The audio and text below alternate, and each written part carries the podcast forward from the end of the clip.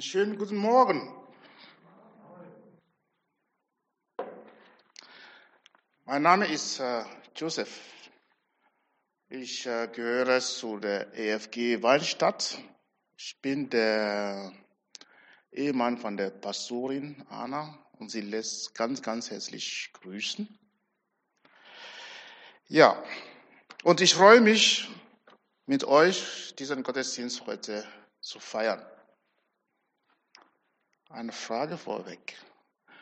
Wenn ich durch die Reihe durchgehen würde und jeden von euch fragen würde, wie geht es dir? Was wäre denn deine Antwort? Du, sollst, du brauchst mir dir nicht laut zu sagen, aber was wäre denn deine Antwort, wenn ich dich fragen würde, wie geht es dir heute?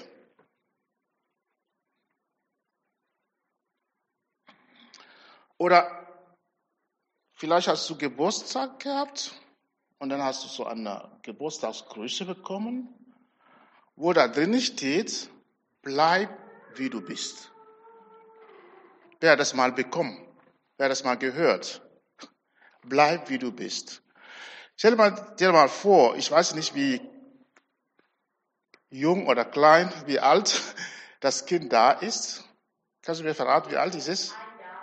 Ein Jahr alt. Also ich würde dem Kind sagen, bleib wie du bist. Und in zehn Jahren treffen wir uns und das ist immer noch ein Jahr alt. Also das wäre wirklich eine Katastrophe, oder? Oder du bist 18 und man sagt, bleib wie du bist. Okay, dann bleibe ich wie ich bin. 18. Der eine oder andere will sich freuen, dass er nie älter wird. Aber ist das wirklich ein guter Zustand?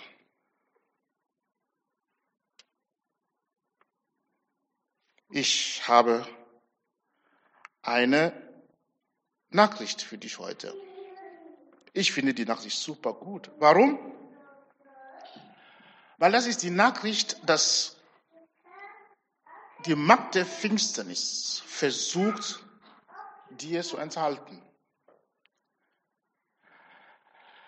Die ganze Macht der Finsternis will nicht, dass du dir bewusst wirst, wie sehr du geliebt bist. Ich sage regelrecht richtig geliebt. Du bist unendlich geliebt. Kannst du dir das mal vorstellen? Guck dich mal an. Oder deinen Nachbarn, wenn du einen Nachbarn hast. Stell dir mal vor. Ich bin unendlich geliebt.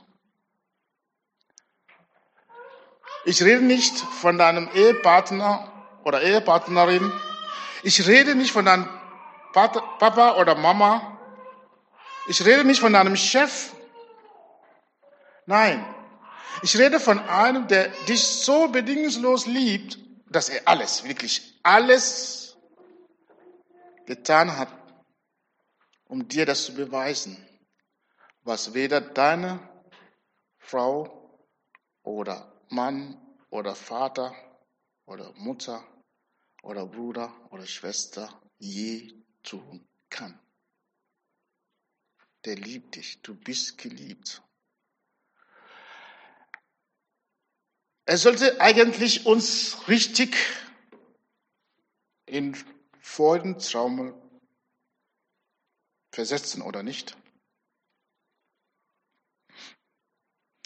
Sagt Josef, du weißt nicht, wo ich gerade stecke. Du weißt meine Lage gerade nicht, meine Stimmung nicht. Mir ist wirklich nicht danach. Mir geht es so schlecht. Und ich weiß nicht, ob ich wirklich es verdient habe. Ob ich wirklich dran glauben kann. Meine Gefühle sagen mir was anderes.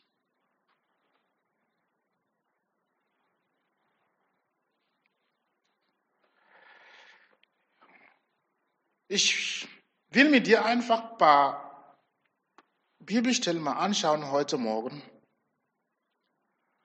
Mit dem Gebet, dass der Heilige Geist dir die Augen öffnest, dass du erkennst, wie sehr er, der Vater, unser Herrn Jesus Christus dich liebt. Wie wichtig und wie kostbar du ihm bist. Dass es in dir so gebrannt wird, dass du das nie, nicht so schnell vergisst, auch wenn der Morgen, der Alltag kommt. Deswegen, wenn du magst, können wir das in Römer 8, Römer 8, die Verse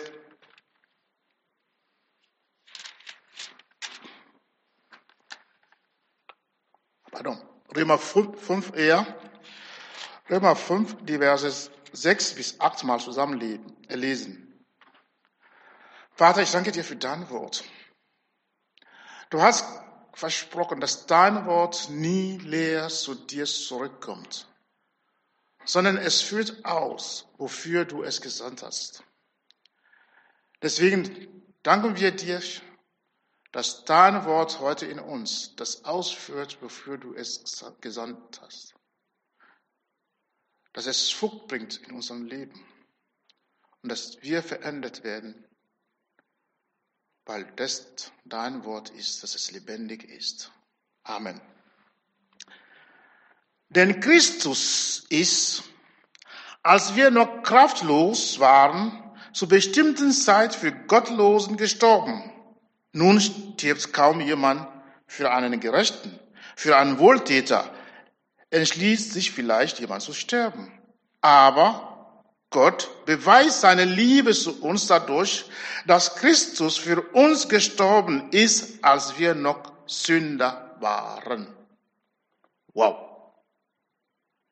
Ich bin begeistert. Das begeistert mich und das fordert mich heraus. Guck, wir waren kraftlos. Vielleicht bist du auch gerade auch kraftlos.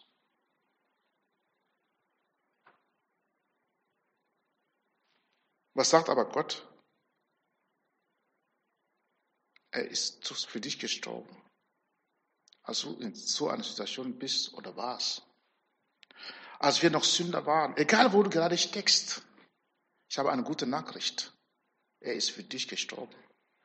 Der hat einen Preis für dich bezahlt. Er hat es getan. Er bewiesen heißt, als er einen Beweis hervorgebracht.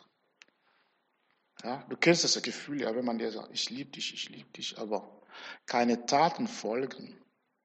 Irgendwann mal glaubst du es ja nicht mehr. Aber hier hat Gott das bewiesen. Jesus hat das bewiesen, dass es tatsächlich so meint, wie er es gesagt hat. Bist du noch da?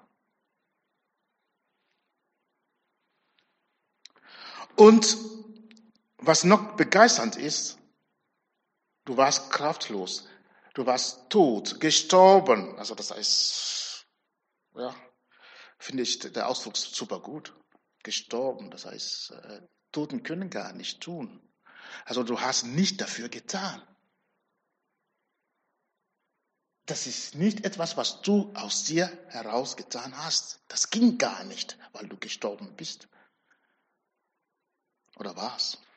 Jetzt bist du ja lebendig. Das ist der Ausgangspunkt.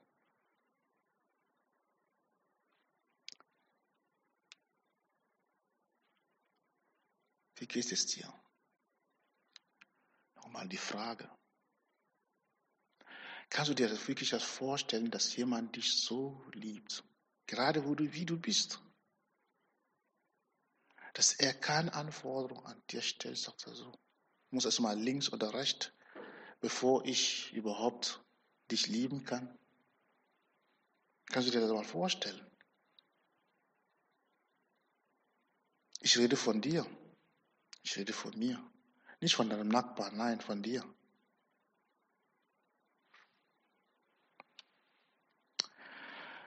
Ich würde gerne zwei Beispiele mit euch zusammen angucken, die uns zeigen,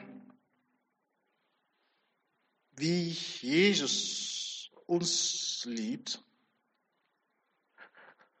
und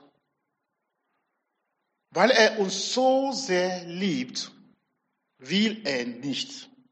Es, er kann es nicht anders, dass wir so bleiben, wie wir sind. Er will es, er kann es gar nicht. Warum? Weil er Besseres für uns hat. Vielleicht kennst du die Geschichte oder den Bericht im Lukas 8 von dem Mann da in äh, Gadarena. Er hatte eine Legion, also von Dämonen. Die Bibel sagt, Vers 26, und sie fuhren in das Gebiet der Gadarena, das Galiläa gegenüber liegt. Und als er ans Land gestiegen war, kam ihm ein Besessener aus der Stadt entgegen, der seit langer Zeit, langer Zeit Dämonen hatte und keine Kleider mehr trug und sich in keinem Haus aufhielt, sondern in den Gräbern. An Grufti. Er wohnte in den Gräbern. Und die ganze Stadt hatte Angst vor ihm.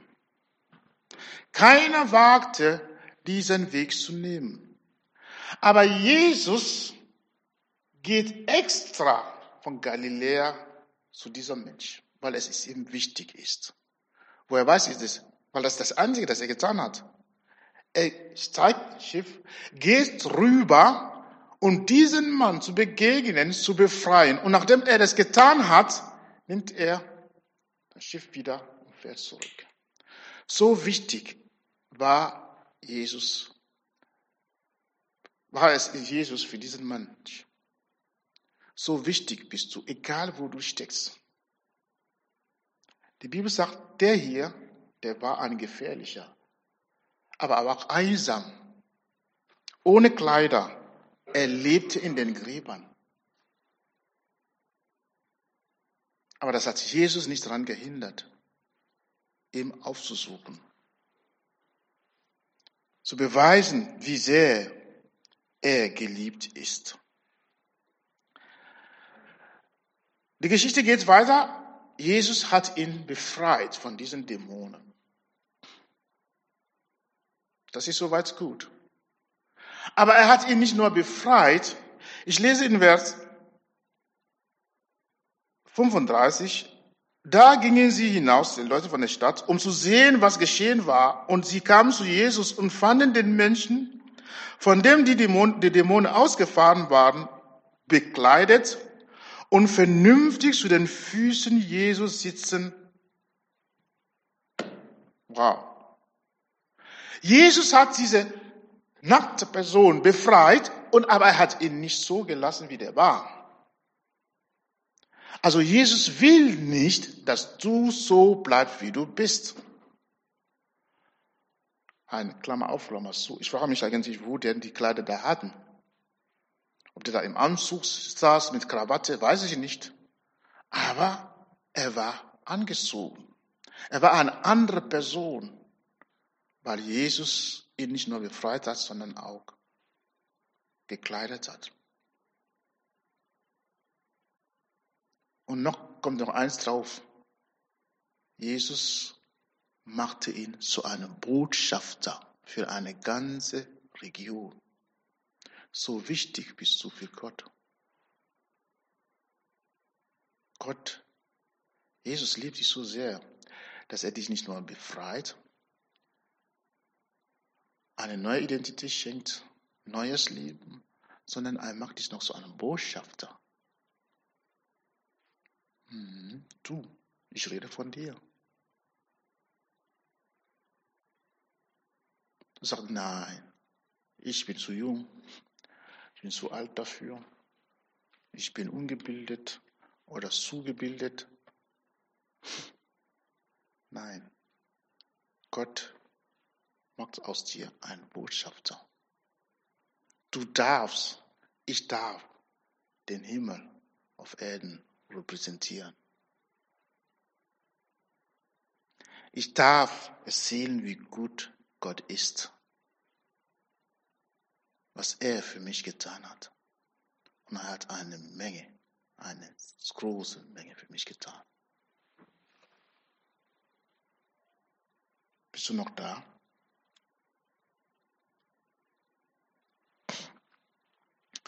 Die zweite Geschichte findet sich auch in Lukas Evangelium. Es geht um, vielleicht du das öfters gehört oder mal gehört, von dem verlorenen Sohn. Also das sind zwar zwei Söhne, aber man redet nur von einem. Aber heute reden wir auch von dem einen und auch von dem zweiten doch. Es ging darum, dass ein Vater, Jesus offenbart uns die, das Herz Gottes, wie Gott über dich und über mich denkt. Und er hat damals seine Zeitgenossen, die Pharisäer und alle die Schriftgelehrten geschockt. Er sagt, ein Vater hatte zwei Söhne. Und der Jüngste kommt zu seinem Vater und sagt, du Alter, das ist meine Übersetzung, äh, so mein Ausdruck, gib mir meine Erbe jetzt, das ich eigentlich bekommen sollte, wenn du gestorben bist. Wie klingt das in deinen Ohren? Das heißt, der Jüngste sagt zu seinem Vater, ich kann nicht warten, bis du tot bist. Du bist schon tot für mich. Du bist für mich schon tot, weil bei einem Erbe kann man das ja nicht zur Lebenszeit haben. Ja, du bist tot für mich. Ich will nichts mit dir zu tun haben. Es reicht mir. Diese Enge bei dir, nein. Und der Vater musste es ja nicht tun, aber er tat es. Er gab ihm seine Erbe. Und die Bibel sagt, er brachte alles zusammen und zog in ein fernes Land, weit weg. Er wollte nicht mehr mit seiner Verwandtschaft, mit seinem Vater zu tun haben.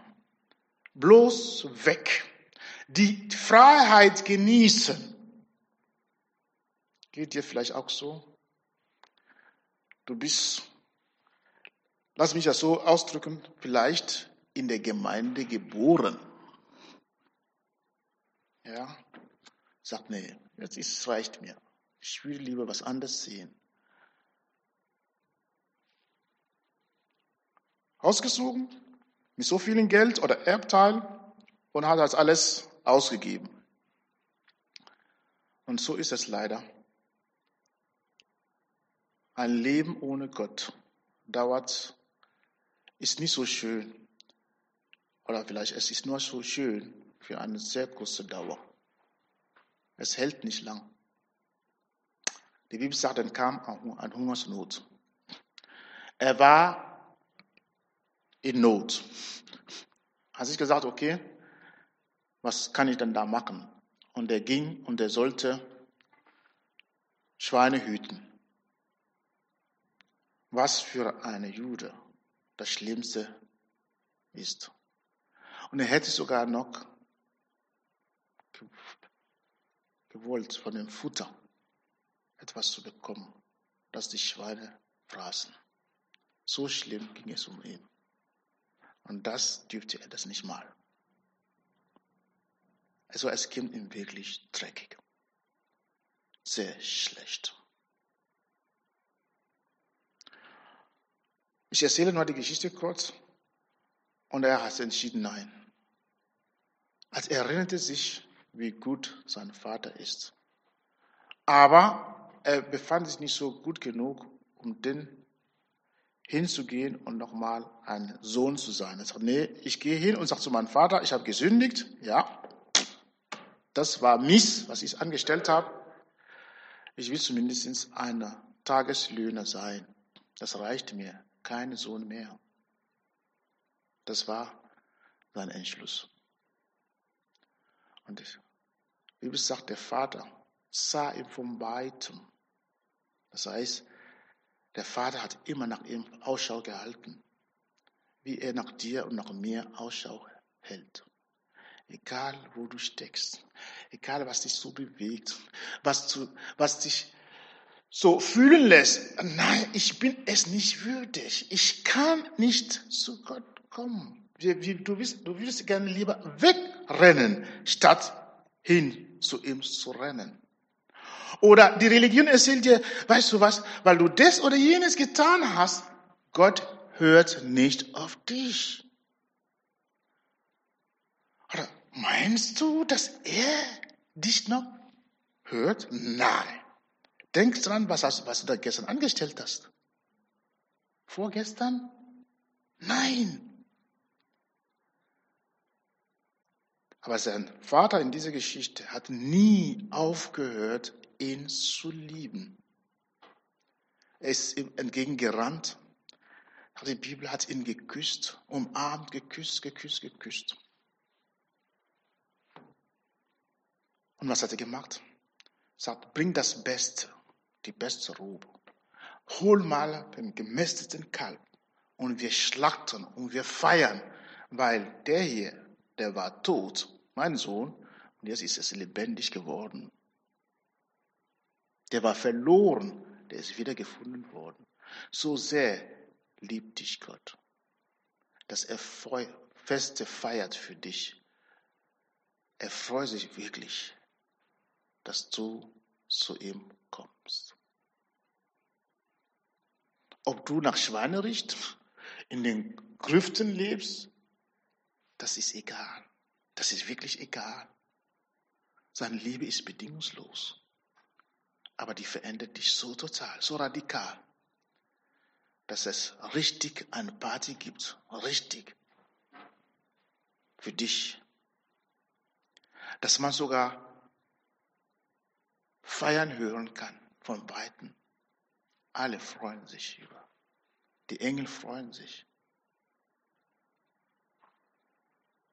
Diese Geschichte ist nicht nur so erzählt worden. Jesus wollte darlegen, wie Gott über dich und über mich denkt. Was er für ein Vater ist. Wie geht es dir?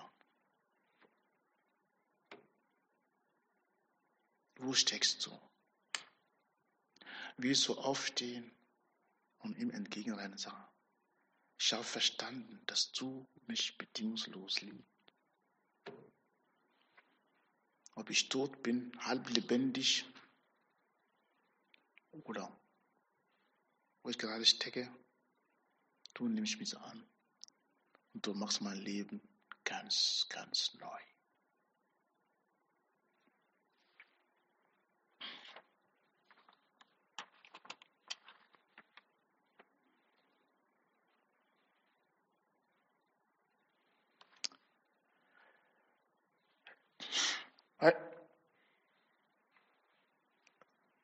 Die Bibel sagt, wie wir am Anfang gelesen haben, es gibt gar keine größere Liebe, dass Gott dir noch beweisen kann. Ja. Es ist so weit, dass Jesus, der die Sünde nicht kannte, für dich, für mich zur Sünde geworden ist, damit du die Gerechtigkeit Gottes würdest. Du bist die Gerechtigkeit Gottes. Ich wiederhole es nochmal. Du bist die Gerechtigkeit Gottes. Das heißt, du bist gerecht vor Gott. Angenehm. Er hat sich mit dir versöhnt. Es ist keine Feinde mehr. Er steht nicht mehr zwischen ihm und dir.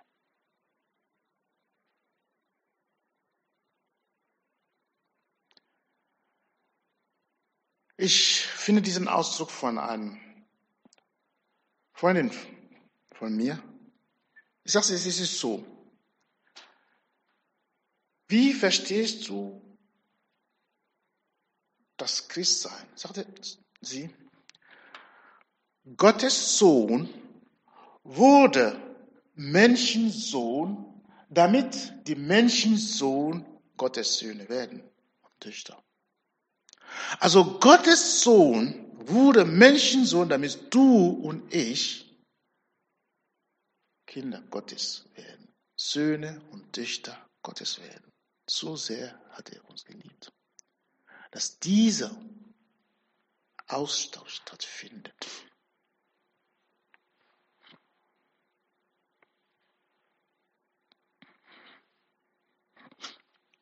Wie geht es dir?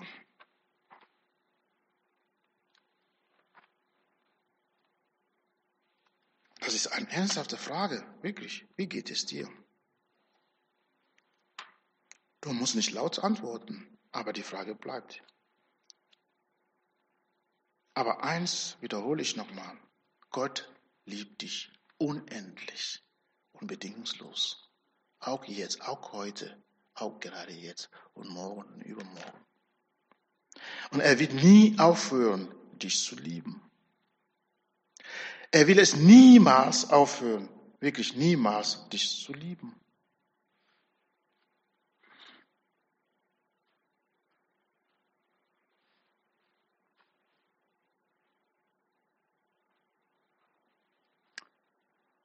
Und warum? Weil er dich einfach liebt. Warum? Weil er will, dass du bist, wie Jesus ist. Wie Jesus ist, so sind wir in dieser Welt. Das ist eigentlich seine Absicht. Dass sein Sohn sein, seine Tochter, Erbe Christi, Miterbe Christi, pardon. Erbe Gottes, Miterbe Christi. Das ist, was er will. Du bist ihm wichtiger, als du denkst. Wirklich, du bist ihm wichtiger, als du denkst.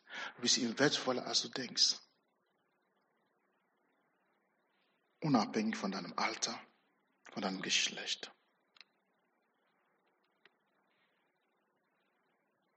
Der, die den Himmel und, Himmel und Erde geschaffen hat, hat dir seinen Geist gegeben. Denn ihr habt nicht einen Geist der Knechtschaft empfangen, dass ihr euch wiederum fürchten müsstet, sondern ihr habt den Geist der Sohnschaft empfangen, indem wir rufen, aber Vater. Das, was du bekommen hast, ein Geist Gottes, der ruft, aber Vater, du bist ein Sohn, eine Tochter Gottes. Ich bin begeistert, ehrlich. Wenn ich das lese, wenn ich darüber nachdenke, wenn ich aufstehe, in den Spiegel gucke, wow, Joseph, du bist geliebt. Und zwar unendlich geliebt. Du bist so Gottes.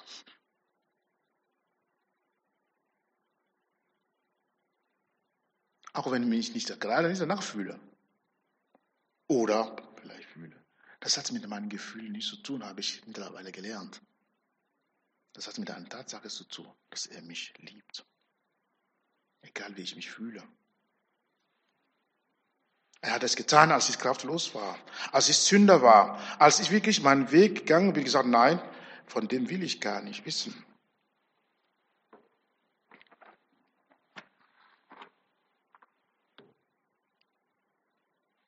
Du bist geliebt. Was machst du mit dem? Lass dir diese schönste und größte Botschaft nicht rauben. Lass keiner, weder deine Gefühle noch die Macht der Finsternis oder wer auch immer sagen, du bist es nicht wert. Und zwar, oh, es war wie, wie, wie, wie, wie. Wow. Amen.